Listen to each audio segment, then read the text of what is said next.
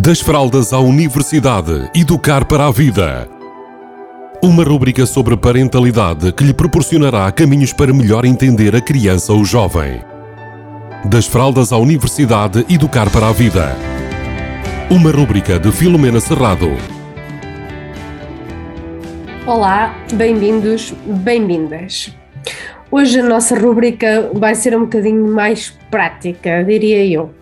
Ou seja, vamos falar aqui de algumas expressões que nós podemos substituir por outras e algumas até substituir ou encontrar perguntas que façam mais sentido do que algumas afirmações, nomeadamente para trabalharmos a autoestima e a automotivação das nossas crianças e, se quiserem, também das outras pessoas, se assim nos fizer sentido.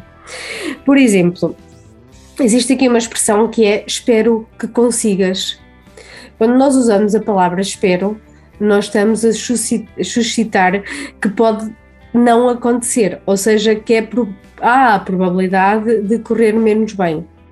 E neste caso, nós pomos ali alguma dúvida sem às vezes ter essa verdadeira intenção de pôr dúvida e o que nós queremos é motivar.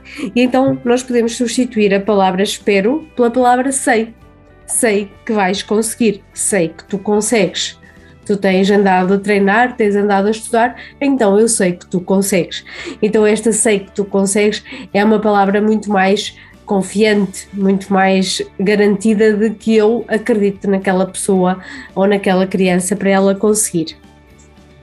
Depois há aqui algumas palavras, algumas expressões que são, por exemplo, cuidado que vais aleijar alguém ou seja, nós queremos antecipar uma situação perigosa, algo que esteja a acontecer ali naquele momento ou que esteja prestes a acontecer e que nós queremos travar.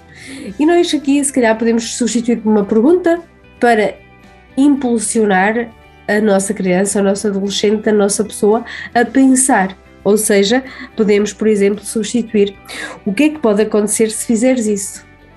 Ou seja, a intenção desta pergunta é pensa nisso. Em vez de eu estar a dizer que pode acontecer algo menos bom, então eu posso pôr a outra pessoa a pensar no que é que isso, nas consequências que tem aquele ato, aquilo que ela está prestes a fazer ou que tem intenções de fazer. Outra, outra expressão, e agora para o verão, não é? Não atires areia nas pessoas. Ou seja, nós estamos a dar uma ordem e de alguma forma a usar este não. Então, o que, que expressão é que nós podemos usar diferente? Vê ali, tens ali outro local onde não está ninguém, podes brincar à tua vontade. Ou seja, encontrar uma alternativa que permita, eh, neste caso, a criança continuar a fazer a brincadeira, se calhar longe de outras pessoas para evitar que, esta, que elas possam levar com areia. Depois temos aqui uma que também é muito comum, que é cuidado, vais cair. Então, nós podemos substituir por outra expressão que é eu sei que consegues, presta atenção àquilo que está a acontecer e à forma como estás a fazer. O que é que eu estou a fazer? Em vez de eu estar a focar na probabilidade de cair, eu estou a focar nas competências, nas habilidades que são necessárias para, se calhar, fazer aquele percurso eh, sem cair e conseguindo chegar ao fim ileso ou ilesa, dependendo se for menino ou menina.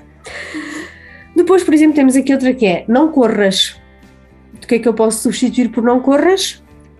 Anda mais devagar. Afinal de contas, é o que eu quero que aconteça. Então, quando eu expresso aquilo que eu quero que aconteça, a probabilidade de acontecer aumenta do que quando eu nego aquilo que eu quero que não aconteça. Ou seja, passar para, o vocabulário mais positivo, mais no sentido do fazer acontecer, ajuda a que a minha mensagem seja mais facilmente percepcionada e que seja mais facilmente atendida. Ou seja, que aquele comportamento que eu quero contrariar ou que eu quero eh, persuadir, que, tenha, que quero persuadir a minha criança que tenha aquele comportamento, muda completamente, porque eu estou a focar naquilo que eu quero que aconteça, que faz sentido acontecer.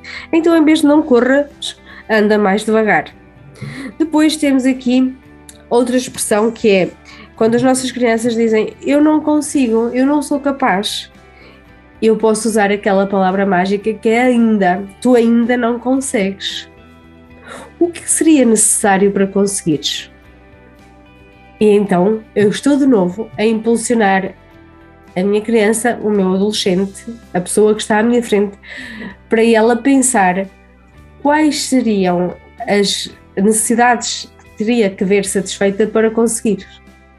Ou seja, é mais importante as pessoas, as crianças, perceberem quais as estratégias internas que têm para conseguir ultrapassar um, um desafio, do que às vezes eu dizer-lhe quais são as alternativas que existem. Porque serão sempre as minhas alternativas. E quando eu faço a pergunta, eu ponho a pessoa, a criança, a pensar nas próprias alternativas. E as próprias alternativas normalmente criam mais motivação, mais vontade de as pôr em prática ou de as conseguir. Daí, com este vocabulário diferente, nós conseguimos focar uh, em uh, objetivos diferentes e focar mais na nossa criança e na pessoa que temos à frente e trabalhar mais a motivação e a autoestima. E por hoje vos deixo beijinhos a todos e a todas. Das fraldas à universidade, educar para a vida. Uma rúbrica sobre parentalidade que lhe proporcionará caminhos para melhor entender a criança ou jovem. Das fraldas à universidade, educar para a vida. Uma rúbrica de Filomena Serrado.